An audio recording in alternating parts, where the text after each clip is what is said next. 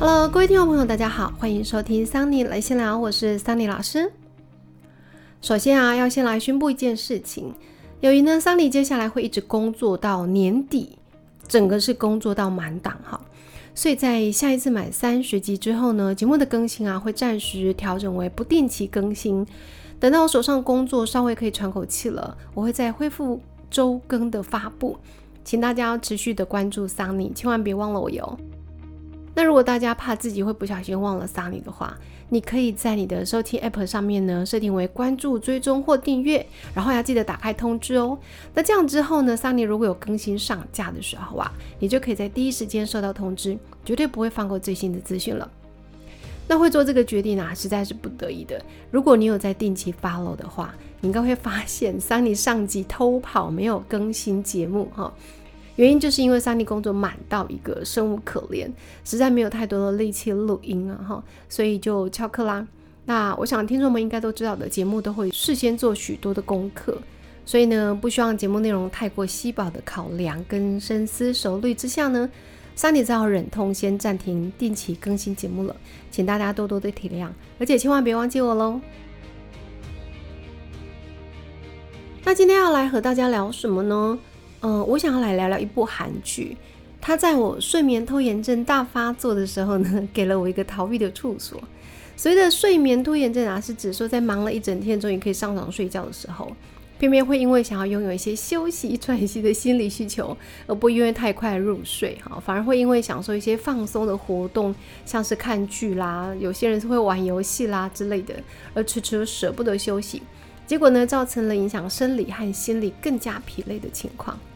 当然啦，桑林自己知道啦，在睡前看影片或追剧呢，是一件非常不好的行为啦。但真的在消耗了一整天的精力之后，追剧这件事情啊，真的是很人让人可以脱离压力的一种方式。好，母哥呢这样子安内盖姆后啦，所以大家千万不要学哦哈。那桑也会尽快努力的戒掉这个坏习惯的啦。好，那我们把正题拉回来，今天的主题，网红到底为什么会红呢？要如何成为一名成功的网红？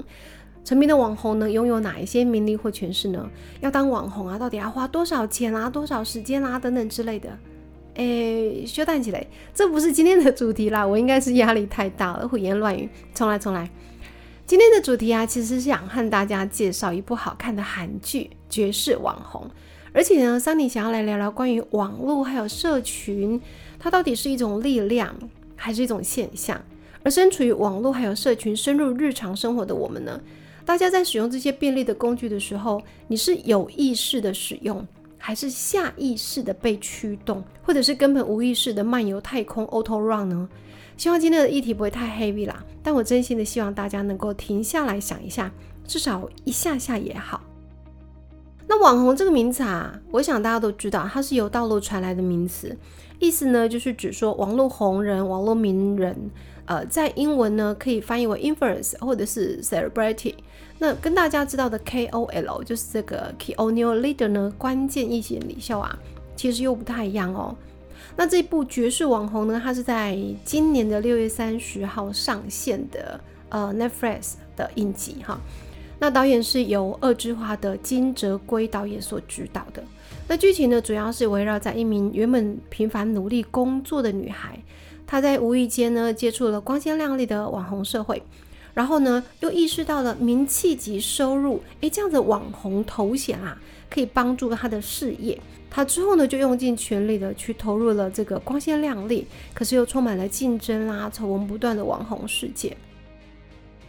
讲到这里，我觉得各位应该和桑尼一样，一开始不太会有兴趣看他才对，因为感觉很无聊，对吧？网红好像与我无关啊。可是这部剧的导演呢，是我蛮喜欢的，二之花的导演所导的，再加上他在讲社群的网红现象，这让一向对于社群经营持反对意见的我啊，感到很有兴趣。我倒是蛮想看看编剧跟导演会如何讲绎网红世界的真实现象。我想看看它里面到底有没有更深入的探讨，而且它在上架之后就马上跳到排行榜里面，好像是前一二名吧，这也引起我的注意啊哈！所以我在睡前呢想说看一下下就来睡喽，一下下就好，没有想到呢，居然一按下播放之后就让我被黏住了，然后当天我就连续追了三集，最后是因为快要天亮了，不得不停下来，因为隔天要工作。尤其这一部剧呢，是以我最喜欢的悬疑烧脑来当第一集的结尾收尾哈。他第一集就告诉大家说女主角死了，那这种第一集就刺死的剧情实在太狗血了。而且最反差的是说，啊，你不是说女主角死了吗？她明明死了，居然还能够死而复活的开直播，这个剧情实在是太吊人胃口嘛！哈，让我一开始就一直冒问号，哎，这是鬼 鬼在开直播吗？我半夜看。鬼开直播，还是女主角根本没有死啊？哈，那甚至呢，女主角还在当中以要找出是谁来杀了自己的凶手来当目的呢，进行一整个直播的铺陈。哎，这个剧情安排实在太难，让人在看完第一集之后就放下遥控器吧？你说是吧？是谁做得到呢？所以我就这么样的追到了天亮。那接下来呢，我会稍微的说说剧情，但这些剧情啊，其实各位从 Netflix 的前导预告都看得到啦，所以不会爆太大的雷，大家可以安心享用哦。因为我觉得这种要动一下脑筋的片子啊，你还是要自己去看去解谜才会有趣，所以我讲个大概就好。那这部剧的故事呢，是由拥有一百三十万追随者的这个女主角徐雅丽的直播开始的。他用自己的视角呢来讲述他是如何从一个没有使用 IG 的人变身为成为百万网红的一整个的故事哈。那在第一集的最后也出现让人瞬间聚焦的剧情，因为他的网红姐妹们呢看见这个已经死去的他正在开直播，而且正在揭露过去呢所有人不为人知的丑陋阴暗面哈，个个是吓到一个魂不附体，生怕自己会被刷黑。而直播中的徐雅丽呢，甚至在聊天室里面点出一位留言者，说呢，他就是害死自己的人。而后续故事呢，主要就是围绕着这个由蒲桂英所饰演的女主角徐雅丽而展开的。叙述她原本是生活在无忧无虑的富裕家庭，然后当她以优异的成绩考上长春的名校的时候呢，准备进大学了。那父亲的生意呢，却因为环境的因素而失败。随后呢，父亲也因为破产，然后也过世了。结果导致家里就没有办法让他来上大学。他和母亲啦，还有弟弟啦，三个人呢，只能放下豪华的生活，还有自尊心呢，搬到小小的一个房子里面重新开始。那只有高中学历的徐雅丽啊，为了赚钱给仅有的弟弟去念大学，所以非常努力的呢，在一家小型的化妆品公司工作。呃，他当的是这个上门化妆品的销售员。这种工作感觉印象中那种，好像我小时候看过在推销小朋友的百科全书的那种哈，他会提着许多的试用品到别人的家里去推销的这种业务，叫做上门化妆品销售员哈。那就算他很努力的工作，而且他在公司的业绩也是数一数二的哈，非常的非常的不错哈。但是就算这样子啊，生活也是宽裕啊。和以前的生活比起来，呃，现在的生活是怎么样的奋力挣扎，也还是像活在底层的臭水沟当中呢？又微小又卑微。那原本呢，徐雅丽是完全没有兴趣，也她也不使用社群的。她觉得哪有那些美国时间的？光工作都来不及了，与其花时间玩这些没用的东西啊，倒不如多花点时间和那些阿朱嘛，就是婆婆妈妈们呢去玩闹。所以他对于网红这样的角色呢，是完全一无所知的。就算他的同事一直跟他说：“诶，那个网红怎样怎样，什么妆法、服饰很夯之类的”，他也完全不在意。那到后来呢，在一次机会当中遇到了过去在高中时期一起黏在他身边讨好处的一个同学，好吴敏慧。那这个敏慧啊，以前家里其实是不富有的，所以呢，非常的羡慕雅丽。呃，但是现在呢，雅慧已经是小有名气的网红。而且自己开了一家流行时尚的服装店了。那在偶遇之后呢，其实明慧并不知道雅丽的家里啦，其实已经没落了哈。所以呢，他就大力的去邀雅丽呢参加网红派对，当然目的就是为了要凸显自己交友广阔啦，朋友圈非富即贵啦，也就是说是一种攀权富贵的心理就对了啦。那原本呢，雅丽自己其实是不想去参加这种无聊的派对的，但是因为呢经不起这个同事兼闺蜜啊尹成善的怂恿。再加上自己的妈妈也在旁边起哄，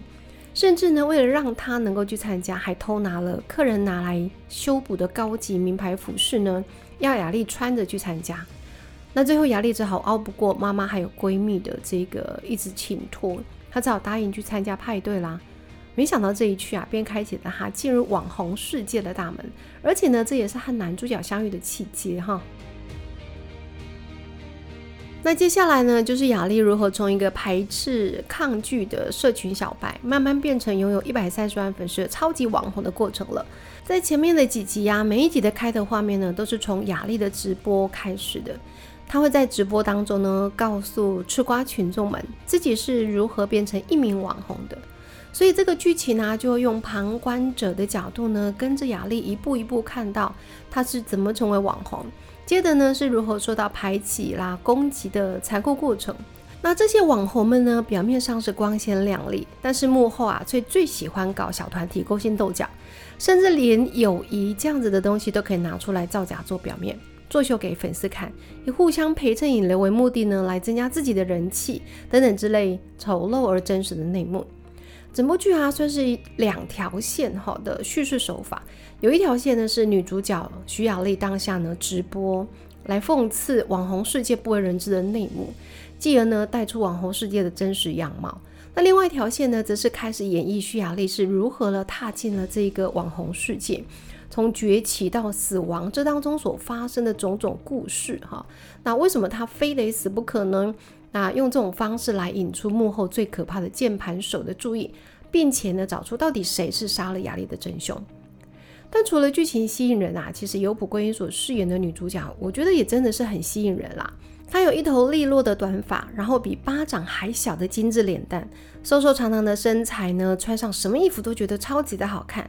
再加上呢天真聪颖的气质啊，这些让女人们一心追求的特色集聚一身。根本让男人、女人都很难不喜欢她。那再加上女主角设定的个性也很独特，她是一个很想成功，可是却又有一身硬脾气的一个个性。就算要成功呢，她也是一股傲气哦，不愿意去虚假或者是附和哈。她要说真话，做自己，非常保有自己的个性。她想要挤进这个复制人网红群体，她又不愿意和别人一样随波逐流啦，人云亦云。那虽然迅速爆红了，可是他没有迷失在纸醉金迷的一个世界，而且他还是稍微拥有一些比较正直的价值观啦。那这样的人物设定呢，呃，让徐雅丽不是只有呈现一个网红的美女啊，她是一个很很棒的、很有上进心的一个创业者哈。这种鲜明而不扭曲的个性呢，我觉得完美的抓住了观众的眼球，因为大家都喜欢看正向的嘛。但是可想而知啦，这样子不懂得曲意逢迎的个性，在社会上走踏，一定是比较崎岖辛苦的啦，所以才会因此为他埋下了这个毁灭的种子，以及需要被刺死的原因。那其实呢，绝世网红也算是大女主爽剧啦，女主角在因缘巧合之下走上了这个网红带货的路，甚至还自行创业，开了时尚公司跟成衣制造哈。然后呢，他在网络的陌生人兼他的大粉丝这个 B B B Famous 的提供资料之下呢，他开始揭露这些心机婊的网红们的丑陋内幕，然后借由这些所谓的内幕呢，一步一步的往上爬，爬到他要的一个位置哈。那这当中除了爽看各种名人光环之下的荒诞离谱事迹之外啊，嗯，我觉得看女主角如何了以其人之道还治其人之身。一次又一次的在遭受打击跟面对人性的丑陋面之后呢，他还是奋力的用尽了所有的卑微人物能用的方法，去想办法找出背后的凶手，并且呢引起了所有人对于所谓的网红这个事情他的一个注意，让大家开始去正视反思哈网红是怎么一回事。那这是让我最欣赏的部分了。那当然最后还是呃。桑尼最爱的 Happy Ending 哈，而且他也在最后一集呢暗藏了第二季的伏笔，这让人很期待后续还会有什么题材可以继续发挥。好啦，关于影集的分享就到这里为止了。即使网红啊，只有短短的八集，追起来应该是轻轻松松啦，所以再请大家自行去享用吧，我就不再继续爆雷了。那如果你想成为网红的话呢，把这部剧看完，你应该会有一些心得，应该不需要花钱去上网红培训课了啦。那今天呢，除了介绍这部好看的剧之外啊，其实桑尼是想分享一点小小自己对于社群使用这件事情的想法。其实阿桑尼自己以前在学校呢做的就是社群上的人们如何行为的这些相关研究。虽然以前做的主要是以 FB 为主啦，但是 IG 啦、FB 啦这些都是社群媒体，只是它的呈现方式不同罢了。IG 呢是主要以图片为主，FB 呢则是以文字为主。诶，顺带一提啊，最近又出现了一个叫做 Thread，好，它叫串串好的全新应用程式嘞。它可以发布最多五百个字的串文、连接、照片，还有长度上限是五分钟的影音内容。嗯，它在七月六号推出，才短短五天，就已经有一亿的用户注册了，成长速度相当的惊人。那为什么社群媒体、社群平台这么多人爱用呢？基本上啊，人类是群居动物啦，所以人们希望在人群当中有归属感，这是很正常的本能。而网络社群呢，在深入人们的生活之后啊。透过社群来感觉有在与他人相联系，或者是相处这件事情呢，便会造成了人们可能会呃会担心错过社群媒体当中呃朋友们发了什么动态啦，或者是现在有什么时事啦，有好玩的事情啦，很担心没有去 keep 住这些相关的讯息，好像跟别人是疏离的一个状态了。那人们希望获得他人肯定的心理呢，也会在观看他人贴文的时候呢。呃，产生了一种比较的心理，然后期待自己发布的文章能够获得大量的正面回馈。那如此一来呢，就会让原本只是分享的心态呢，变成了一种得失的心态。无论是害怕错过内容，或者是期望呢赢得大量的按赞数，这些都会让人倾向呢不断的划手机。这道理呢，就好像在玩那个呃 Game Boy，就是赌博游戏的吃饺子老虎一样。玩家会期待还没有出现，可是可能会到来的一些未知的酬赏，所以不断的会投注资本呢去玩下去。那在线上跟人的联系可以说是一种虚拟的社交形态，不但没有办法透过人们的眼神啦、身体姿态或声音语调呢来感受对方，甚至还很容易会出现造假的情况出现。过去人们啊，如果当面被人忽视对话，顶多感觉到三分钟、五分钟，了不起十分钟的心理不适吧。但是现在，如果在网络上发言，然后不被重视的时候，比如说我的按赞数可能不到五十个、一百个，很多人可能就会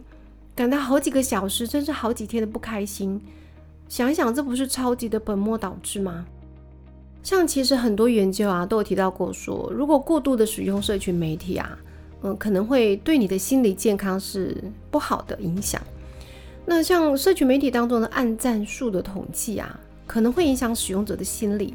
像有一项由英国皇家公共卫生协会这个 RSPH 跟年轻人健康运动 YHM 他们所共同进行的社交媒体还有年轻人的心理健康影响的调查研究呢，他们就有发现啊，最容易带给年轻人负面心理健康影响的社群啊，就是 IG。这个调查呢，从二零一七年的二月到五月当中去进行。对象呢，包含了一千四百七十九名从十四岁到二十四岁的英国各地年轻人，以五大社群媒体平台呢来询问受访者的身心健康的相关问题，